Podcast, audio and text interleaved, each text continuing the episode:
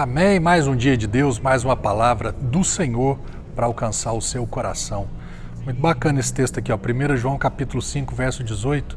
Olha o que que João diz. Ora, sabemos que todo aquele que é nascido de Deus não é escravo do pecado. Então, todo aquele que é nascido de Deus, eu já nasci de Deus. Você já nasceu de Deus? Você já nasceu de novo? Então, todo aquele que é nascido de Deus não é escravo do pecado antes aquele. Agora o aquele com A maiúsculo, referindo-se a Cristo, referindo-se a Jesus. Antes, Jesus, que nasceu de Deus, o protege e não permite que o maligno o possa tocar. Eu conheço, infelizmente, cristãos que têm medo do diabo. Conheço pessoas que, infelizmente, por não conhecerem talvez um texto desse, ou um outro que diz: maior é o que está em mim do que aquele que está no mundo, Aquele texto que diz que toda autoridade eu já te dei para você pisar sobre serpentes, escorpiões, sobre todo o poder do maligno, sem que nada nem ninguém vos cause dano ou prejuízo.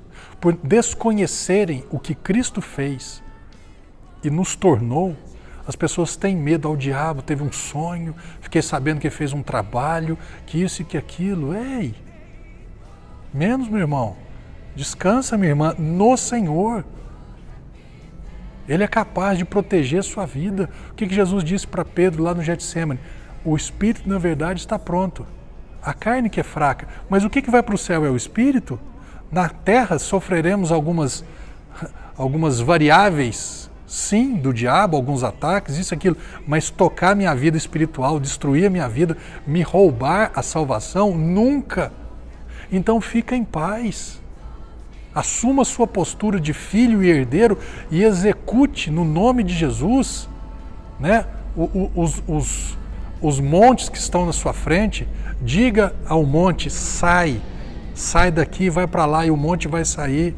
Em nome de Jesus, diabo, sai desse lugar, sai dessa condição. Você não tem autoridade para obstacular a minha vida, para impedir os planos de Deus. Seja ousado em Cristo e aquilo que é que você não sabe o que está acontecendo, tenha certeza que Deus está cuidando da sua vida, Ele está protegendo a sua vida.